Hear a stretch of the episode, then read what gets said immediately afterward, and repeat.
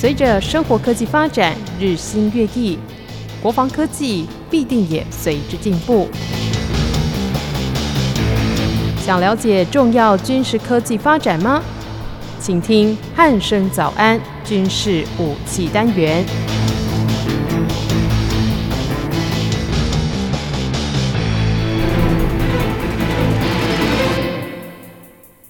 各位听众朋友，您好，欢迎收听今天的军事武器单元，我是易明。今天邀请到《全球防卫杂志》的主编陈国明主编来到节目当中。国民哥，你好。主持人好，各位听众大家好。嗯，国民哥，最近这个美国海军的一艘叫做“布希号”的航舰，它历经了长达三十个月的维修还有升级之后，在八月二十六号离开了海军的造船厂，而且在完成的这个海上的测试还有后续的一些训练之后，重新加入作战的这个序列啊。对，那这艘“布希号”航舰。它在升级之后有什么样的改变？是不是在节目的一开始，先请国民哥跟我们听众朋友来说明一下呢？我们要这样子来看哦，这个布希号航舰哦，也是尼米兹级的一些航舰，但是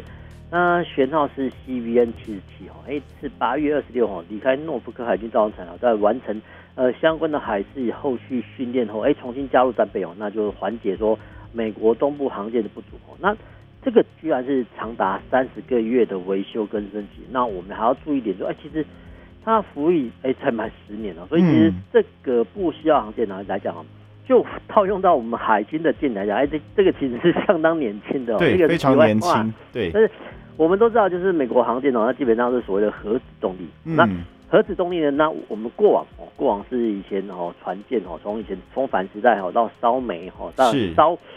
现在的石油哦，或者说柴油，嗯，这些哦都是要到燃料 fuel。那没想到呢，人类发明所谓原子能之后哦，他们开始说，哎，把这种呃看似哦无穷破坏力很大哦，那但是呢，把它如果化成能源啊，基本上是无穷无尽哦。这个就是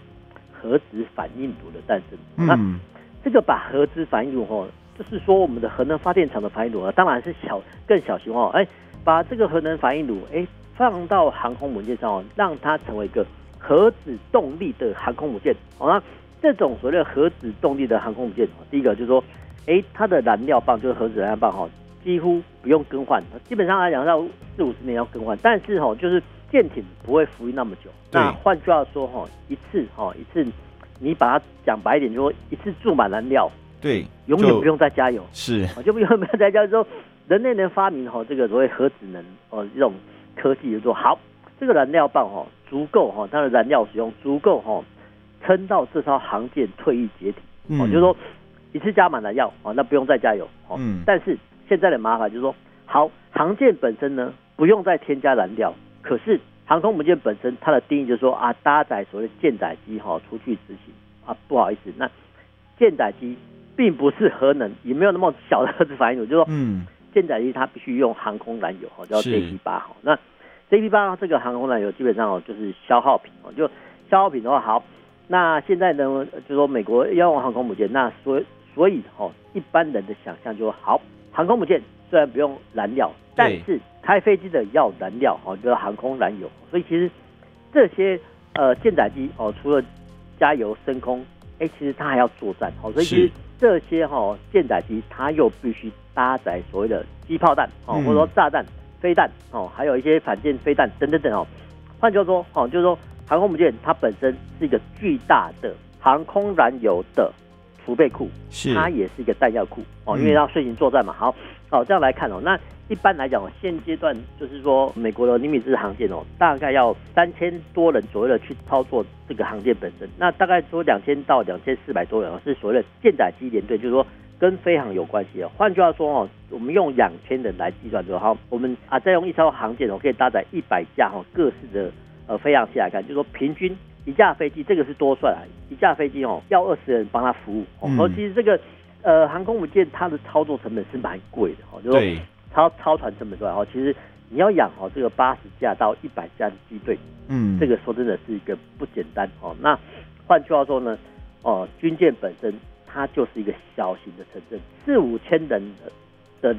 水手哦，或者说呃舰载机的飞行组员都住在航空母舰上。虽然说我们看很大，对，但是呢，里面塞的哈，就是说五千多人，所以这个其实蛮是一个人类的奇迹啦。那我们再来看说哦，舰载机本身哦，其实它就是分为几个区类哦。那在二次大战哦，二次大战其实舰载机的分配很简单哦，一个战斗攻击，那基本上还有加一个。水雷的攻击机，换句话说，二次大战的航舰哦，就是战斗机嗯跟攻击机。那攻击机呢，又分为啊，比如水平轰炸、俯冲轰炸，还有所谓鱼雷攻击机。哈，所以其实二次大战的舰载机分类很简单，就是战斗机哦跟攻击机。但是后面呢，陆陆续续哦，这个航空母舰衍生呃越来越多元化，然后舰载机搭配的种类就很多哈，比如说有战斗机呃的 F 四哦，比如说像最近的热门电影《Top Gun》哦要拍第二集哦，那之前的 F 四哈就战斗机哈那。还有攻击机，还有预警机，还有反潜机哦，这个是定义机哈。然后还有甚至呃专门的加油机跟直升机哦。但是随着武器的演变，哎，其实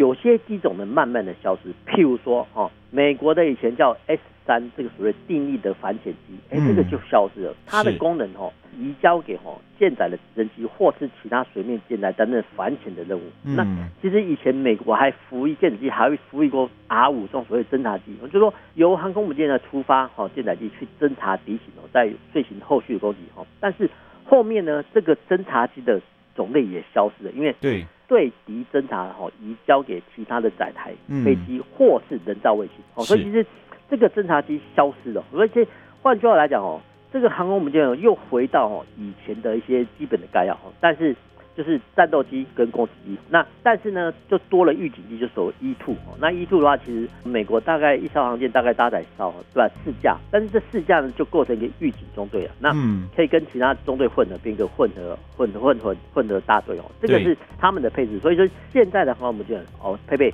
战斗机、攻击机跟预警机哦。那至于空中加油，好，那就是。透过哦同型机哦去做一个空中加油，就巴黎巴黎哦，这个我们都可以在很多的场合上看到。那讲白一点，就是说航空母舰本身就是一个公式的兵力，因为它搭载了八十几架舰载机，嗯，基本上来讲就等同于一个小国的空军。那这一个小国的空军的基地的一些飞机，哎，到处哦在你的海域上巡逻，那基本上光是航舰巡弋。本身就会造成当地国的压力压力，那这当地国可能是啊，不管是伊朗啊，或者是中国等等，这些都会是压力，这个是没有，这个是固定的。那是当然了，这个新闻有说啊，这个可能是哦。不需要航这种加入哦，可能会暂时哦弥补哦美国航舰的一些，我们叫他们叫航舰荒。那事实上，美国航舰呢现在是哦除了所谓的福特号航舰新的之外，而其实剩下哦十艘十一艘这个所谓航舰确实是有所不足。嗯、但是美国呢还有一个级别叫所谓突击舰，我们之前讲过。那从以前的硫磺岛号哈到现在所谓的美利坚号，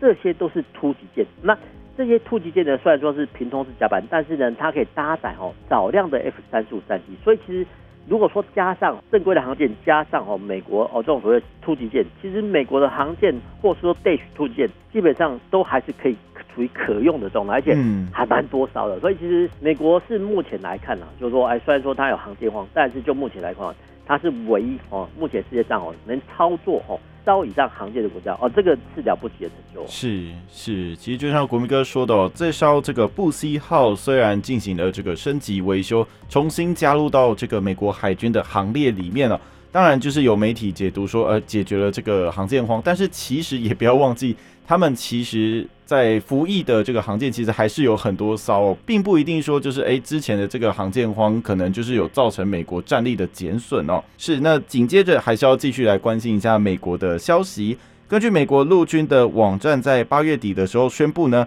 他们交由美国八十二空降师跟一零一空中突击师测试的新型步兵班用的载具，简称 ISV，已经进入所谓的初始作战测试阶段。那他们有望成为美国轻步兵脚下所谓的更棒的军靴，要载运官兵纵横战场。对，那这艘所谓的更棒的军靴，也就是这个 ISV，它又是一个怎么样的载具？是不是请国民哥跟我们介绍一下呢？我们要这样子来看哦，这个很简单哦，ISB 什么意思啊？就是步兵 squadron，好，vehicle 就是很简单。他们呃，应该说老美他们的想法很简单哦，那简称 ISB，。那它到底是什么东西？我讲白点哦，就是一个四轮的卡车哦，战术卡车，哦、这样比较快。就是说，我们把以前哦，比如说以前的 N E 五一哈吉普车，或是说我们的不是有轻型，我们现阶段哦，我们国陆军轻型战术轮车、嗯、哦，你把它乘以二啊，就多点哦，那防弹系数可能比较高哦。是，这个就是说，美国的两个空降师居然在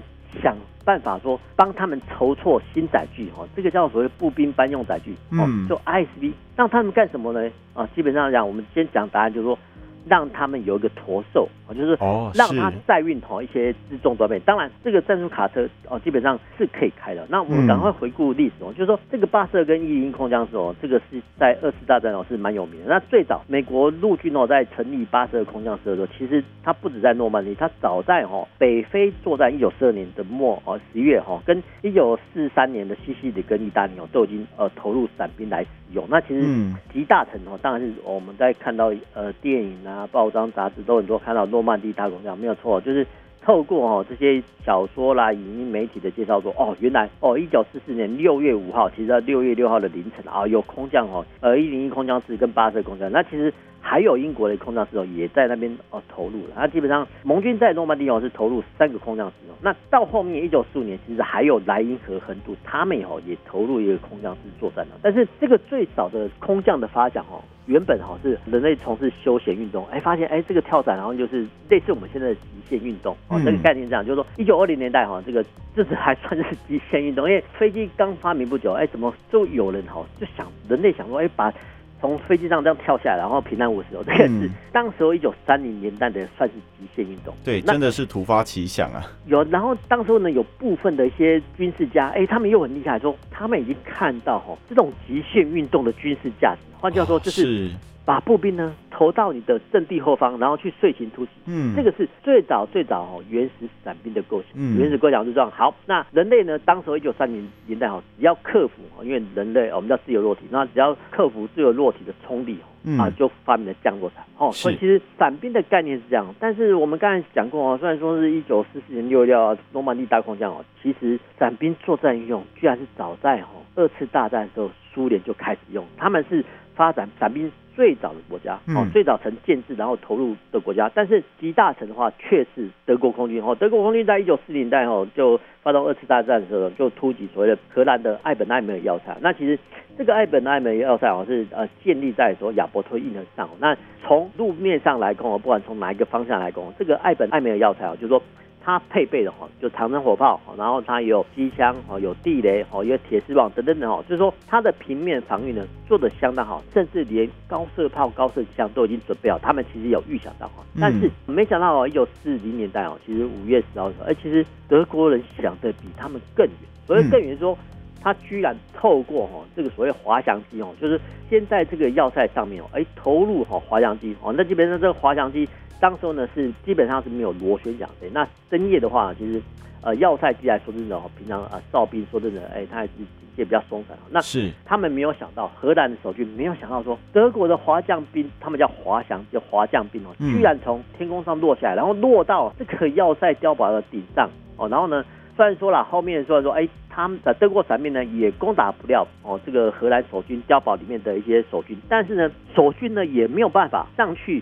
做还击，所以其实等到哦地面部队来的时候，其实这个要塞呢就已经失去功能。这个艾本艾门要塞说真的是。战史上一个蛮经典的案例。那后面就是一九四四年六月六号的时候呢，其实美国跟英国呢也是 copy 哈这个所谓的想法，哎，把这个滑翔机哦投入到哈这个伞兵附近的空域。那为什么那个时候的重视这个滑翔机哦？因为哦，就是说之前在二次大战的时候，他们投放的主力是 C 四七哦这个运输机。那运输机里面哦只能空投伞兵。那更大型的，比如是霍沙或西基斯哦这个滑翔机，哎。它的里面机舱内部哈，它就可以装载哈，比如说七五三炮或是哈 N 幺五幺吉普这种，这种所谓的小型的机动载具。那为什么要这样做呢？因为哈，伞兵投放之后，基本上就变成步兵哦，那只是说它吸载的东西哦有多一副伞具。那从头讲哦，就是说。伞兵呢？为什么？呃，我看到电影说啊，为什么会塞那么多东西哦？因为哈，他们一旦投落下来哦，就没有办法再补给他们食物、弹药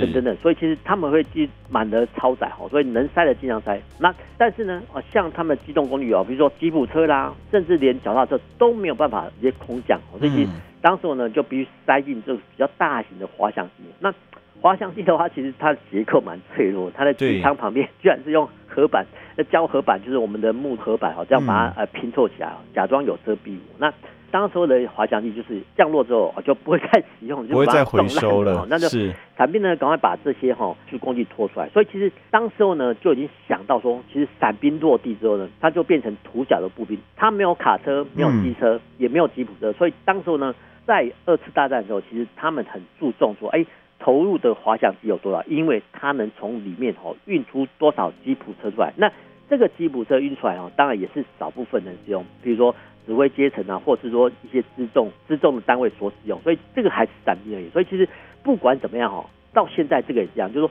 伞兵你虽然说训练很精良，但是你需要机动。我们讲白点就是你有没有车啊？没有车。那所以其实。我们看到这个新闻说，哦，原来哦，美国还包有八十二空降师，还有一零一空中突击师。然后现阶段呢，哦，他们的规划单位说，哦，我们呢帮你找一辆车，哦，这个叫所谓步兵班用载具。那基本上来讲，就是说有一辆比较大型的吉普车，哈，然后让这些伞兵呢，哎，可以把一些。随身物品，那随身物品不是个人的随身物品哦，这个就是说呃粮食弹药或者说两三天份的补给哦，通通塞在那个车上。换句话说，但伞兵落地之后，你就必须把它当成所谓的机动步兵来看。所以其实机动步兵它必须要有车哈。所以其实你一旦有步兵有车的话，其实战场指挥官呢会比较容易运用。所以其实这个新闻呢，我们可以看到哦，其实伞兵呢其实。它就是一种另外一种形态的机动步兵，嗯，但是呢，它会空降哦，对，就是因为它会空降，所以其实战场指挥官很喜欢用哦。那基本上来讲，他们是打先锋的部队，那当然了，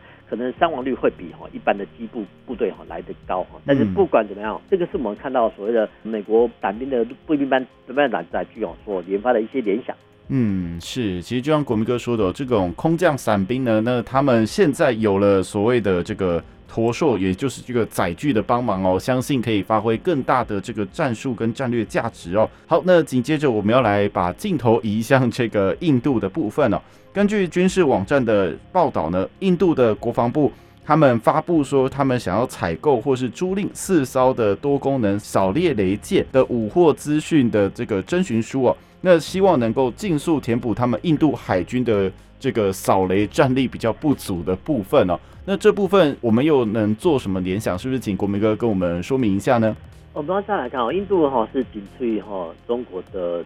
呃算是人口第二多的呃国家哈，那分别有十三跟十一哦。那印度来讲，我们之前讲过，印度它本身就是一个次大陆，那次大陆它的概念就是说很大，面积很大，那面积大，它其实有点像三角形。那我们摊开地图来看呢，那西边哈是呃面临阿拉伯海跟啊、呃、北边有巴基斯坦接壤，那东南边的话就斯里兰卡，那东边的话就是孟加拉湾跟缅甸一带。那其实呃就危险程度来看到，当然是哈跟呃印巴交界的地方，还有哈巴基斯坦的水域哈，这个对哦印度海军来讲是会比较多的哦严重的危险。那说穿了哈，就是印度国力比较强，那巴基斯坦国国力次之哦，那次之的话。其实，哦，巴基斯坦或是任何国家军方，他们都会想说，哎，如何发挥这个不对称作战的方式来削弱哈印度海军跟空军？这个是所有国家都会这样想。如果说敌对双方，那我们刚才介绍说这个水雷哈，就所谓不对称的载具哈，就不对称载具，至少就海战而言，哦，就说，哎，一枚水雷哦，居然可以把哈一艘主战舰哦，就是。击伤或甚至击毁哦，这个确实是有可能，而且对。水雷这个东西非常非常的麻烦，非常麻烦，就是说它有很多东西是我们待会讲，就是说好，我们刚刚回到说。为什么哦？这个新闻说，哎，印度海军的一些扫雷的舰艇哦，哎，怎么好像延宕了好几年，呃，就空窗在那边哈，然后也没有做任何的填补的计划哈，然后呃，现在居然还要用租赁的方式哦来做。那我们要之前就讲过预算的概念，就是说一个国家哈要建立海军哦，那基本上那是要花大钱，那花大钱好，就是说有钱有经费哈，那。我们要先去，不管是自制或或是外购，哦，一定是先购买主战舰艇。那对主战舰艇就很多啦，比如说大型的水面舰，然后巡洋舰、驱逐舰、巡防舰、巡逻舰哦，这个都算是水面舰的作战舰艇哦，这是概念。但是还有哦一种小型的水面作战舰艇啊，比如说飞弹快艇、布雷艇、扫雷艇哦，这个是小型的。那第三类还有第四类哦，分别是潜舰还有航空部队哦。换句话说，它的建军的概要哦是大型水面舰、小型水面舰啊，如果还有经费的话，再建立潜舰跟航空兵哦，就是说水面舰是一一个大宗，潜舰是一个大宗，那还有那个海军航空队是四个大宗。那如果说建制完全的话，才算是一套的海军，是一套的海军作战的方式这样。那预算的分配也大概是成这个比例模式。好，那现在问题来了，来扫雷舰、登陆舰，这个算是什么舰啊？嗯，它不是作战舰艇。对。但是呢，我们刚才讲过水雷的威胁很重要，但是扫猎雷舰哦又也很重要。那基本上呢，我们是归类于小型的，不是作战舰艇，是辅助的作战舰艇。嗯。那这样子定位就很麻烦，就是说预算呢，哦，都一国的预算有限，不管是海军的预算哦，空军预算都好，哦，那预算有限。那分配给的流向跟优先顺位就会显得很重要。那通常按照过往的惯例，说主战舰艇一定分配比较多经费哦，因为比较多钱。嗯、那辅战舰艇的话哦，就是它分配的经费非常非常少。那我们才可以看到说哦，原来就印度海军扫雷舰除役之后，居然有两年半的空缺。哎，这个对很多单位来讲哦，可能是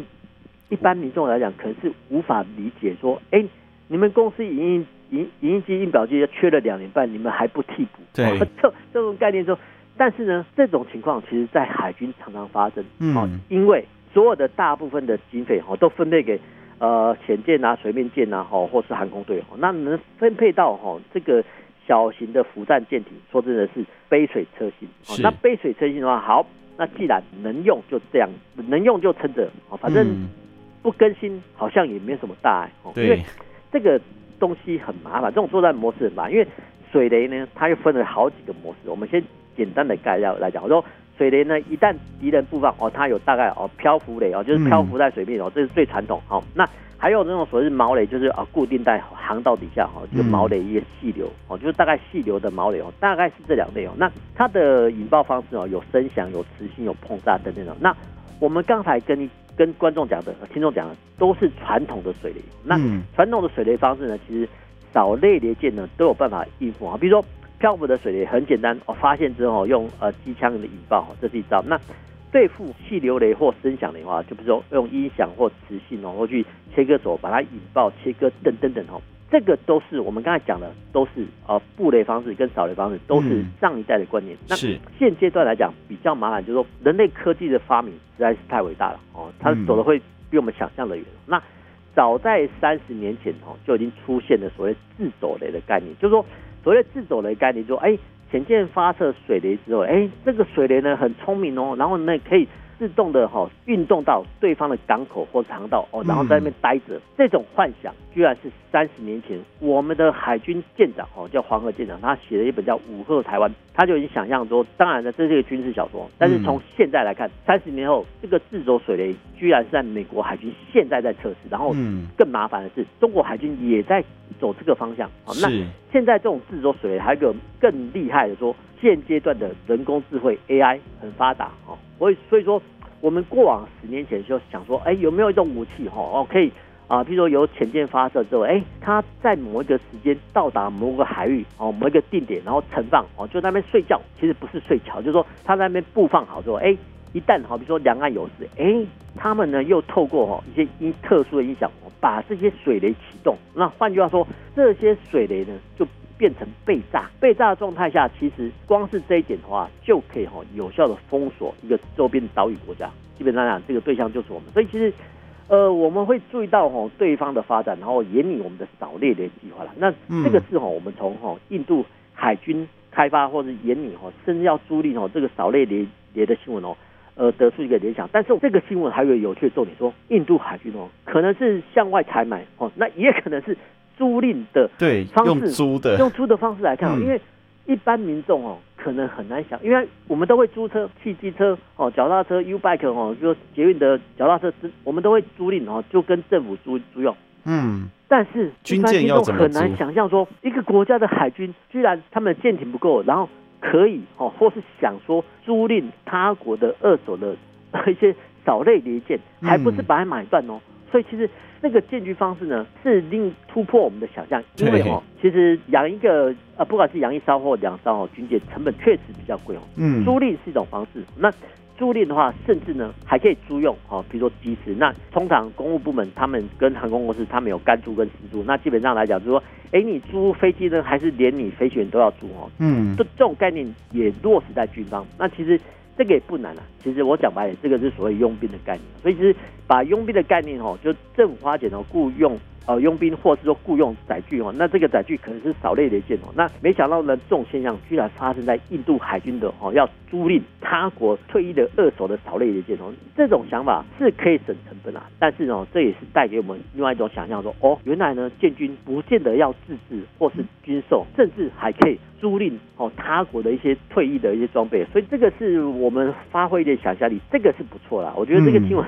说的蛮有趣的。对，是，其实就像国民哥说的哦，就是。透过印度的这个想要购买或是租赁这个扫猎雷舰的这则消息跟新闻呢，我们可以更认识印度他们建军的这个构想哦，真的是蛮特别的哦。好，那紧接着我们要来继续关心一下俄罗斯方面的消息。根据一个军事网站的这个报道呢。俄罗斯联邦达达斯坦自治共和国所属的雪豹控股集团旗下的造船公司宣布呢，他们为了应应外国客户的需求，他们将开发出更大吨位的版本，进一步打开猎豹三点九级的巡防舰国际市场哦。那这艘猎豹三点九级的巡防舰，它又有什么样的特色？那为什么俄罗斯他们又想要做这么大的一艘巡防舰呢？我们这样来看啊，这个所谓猎豹的这个所谓的飞弹巡逻舰啊，那他们的计划代号叫二一六三一号嗯。那这个二一六三一计划其实其实跟整个前苏联海军跟现在的俄罗斯海军哦，他们的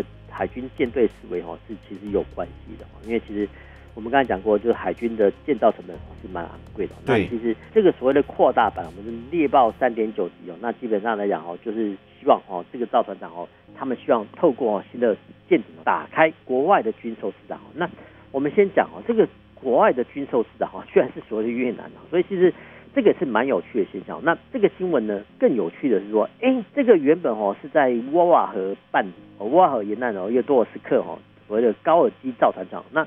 高尔基的话，其实他们是一个著名的造船厂。那这个地理位置很奇特，居然是在所谓的克山，克是一个口在个哦，就克山工业区的地方。哎，在克山地区的地方，哎，旁边有一个叫高尔基的造船厂哦。那这个造船厂呢，临近沃瓦河哦，那很难想象说这个算是内陆的河流哦，你怎么会哎去那边一个造船厂？那一般我们的想象还不是说。造船厂啊，不管是我们中船或青岛、大连的，哎，或是横滨，哎，不都是在所谓的临海地区的港口，然后附近哦，做一个造船厂，因为方便哦交易。但是没想到哦。俄罗斯人居然哈把这个所谓的造船厂哦设在哈内陆的淡水的一个河流上哦，当然这个是可以通航哦。那